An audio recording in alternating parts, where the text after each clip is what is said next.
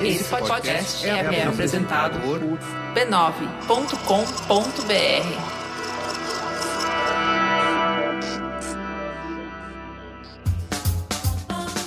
Começa agora o Histórias de Ninar para Garotas Rebeldes.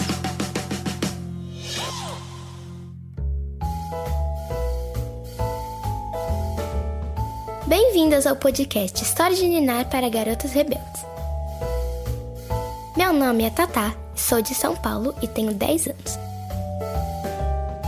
Hoje vou entrevistar a Roberta, apresentadora do último episódio de Histórias de Ninar para Garotas Rebeldes. Se você ainda não ouviu o episódio da semana passada, corre lá escutar. Roberta, se apresenta para a turma. Salve, salve, eu sou Roberta Estrela Dalva, nasci em Diadema, São Paulo. Sou atriz MC porque faço parte de uma companhia que mistura teatro com hip hop, que é o Núcleo Bartolomeu de Depoimentos. Pesquisadora, diretora, uma estudiosa e curiosa das pessoas, das coisas, das artes e tudo mais. Explica pra gente o que é o slam. Bom, os slams são batalhas de poesia falada. Essa terminologia slam foi emprestada dos esportes. Então, vocês podem ter ouvido já o Grande Slam de Roland Garros, que é um campeonato de tênis. E é uma sigla para campeonato. Então, Poetry Slam, que é o nome, é um slam de poesia, um torneio de poesia, um campeonato. Tem três regras básicas. Os poemas têm que ser próprios, no máximo três minutos, sem acompanhamento musical. E um júri é escolhido, um júri popular ali, para dar notas de 0.0 a 10. Na verdade, a competição importa menos do que o jogo que se cria ali, a festa, o encontro, né? A gente costuma falar no mundo do slam que a poesia sempre vence. Qual é o poder da nossa voz na luta por um mundo mais justo? Quando a gente fala voz, né, tem essa voz que vocês estão ouvindo, que é o som, a ressonância da voz como onda sonora, e tem o que significa uma voz, né? Uma pessoa quando ela fala, ela tem uma função social, quando ela fala em nome de um povo, né? Ela traz a sua ancestralidade, ela traz muitas coisas. Ela é uma porta-voz também, né? Uma, um portal que porta muitas vozes. Então é fundamental que essa voz seja escutada, né? Que é uma coisa diferente, parece que é a mesma coisa, mas não é, porque ter uma voz não significa que ela vá ser ouvida. Então as mulheres negras já têm voz, indígenas já têm voz, a periferia tem voz. Que essa voz seja ouvida é o novo passo. E isso implica a escuta, implica outra pessoa ouvindo, implica que alguém que está falando demais tem que silenciar para ouvir outras vozes que não estão sendo ouvidas, basicamente. Como você se comunica com seus antepassados? Sim, eu sinto que os meus antepassados falam comigo, não só os consanguíneos, como as famílias que a gente vai se encontrando. Eu fiz um espetáculo há um tempo atrás de spoken word, de poesia falada, chamava Vai Te Catar, e eu tinha um vídeo da minha avó e eu recortei o vídeo e ela foi a narradora. Então ela falava comigo ali pelo vídeo, mas também nos conselhos.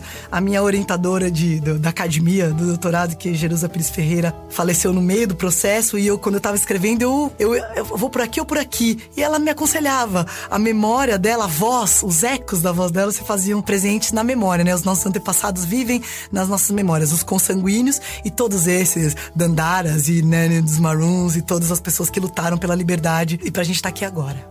A rainha Nani inspirou seu povo a continuar lutando contra a opressão.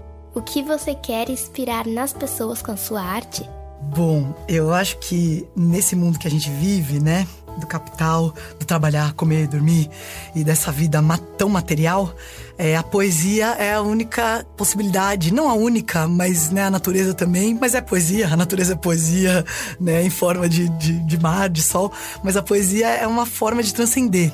Então, o que eu acho que eu quero inspirar nas pessoas é isso, que existem outras coisas, a gente pode ter um, um olhar mais poético, uma vida, mais vivência mais poética e não dá para acreditar que essa vida só material. Quando eu falo poesia, eu não tô falando só da poesia dos poemas que eu digo, né, que eu sou poeta também, ou no slam. tô falando da poesia que a gente vê num filme, que a gente ouve numa música, que a gente vê no, no, no pôr do sol, que a gente vê no sorriso de uma criança, esses momentos que a gente consegue ampliar o sentido de estar tá aqui nessa terra, né? Acho que isso. Obrigada, Roberta.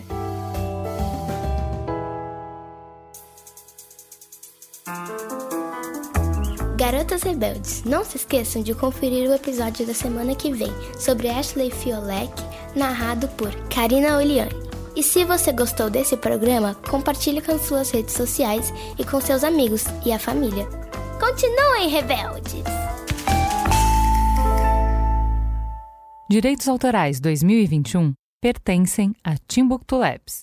Todos os direitos em todos os países são reservados a Timbuktu Labs. Por mais uma temporada, esse podcast é oferecido pelo Bradesco. O Bradesco acredita que o mundo é de quem ousa desafiar o futuro, como foi feito pelas mulheres reais que protagonizam essas histórias. Nem sempre será fácil. Muitas vezes as portas estarão fechadas e pode até parecer que ninguém estará ao seu lado.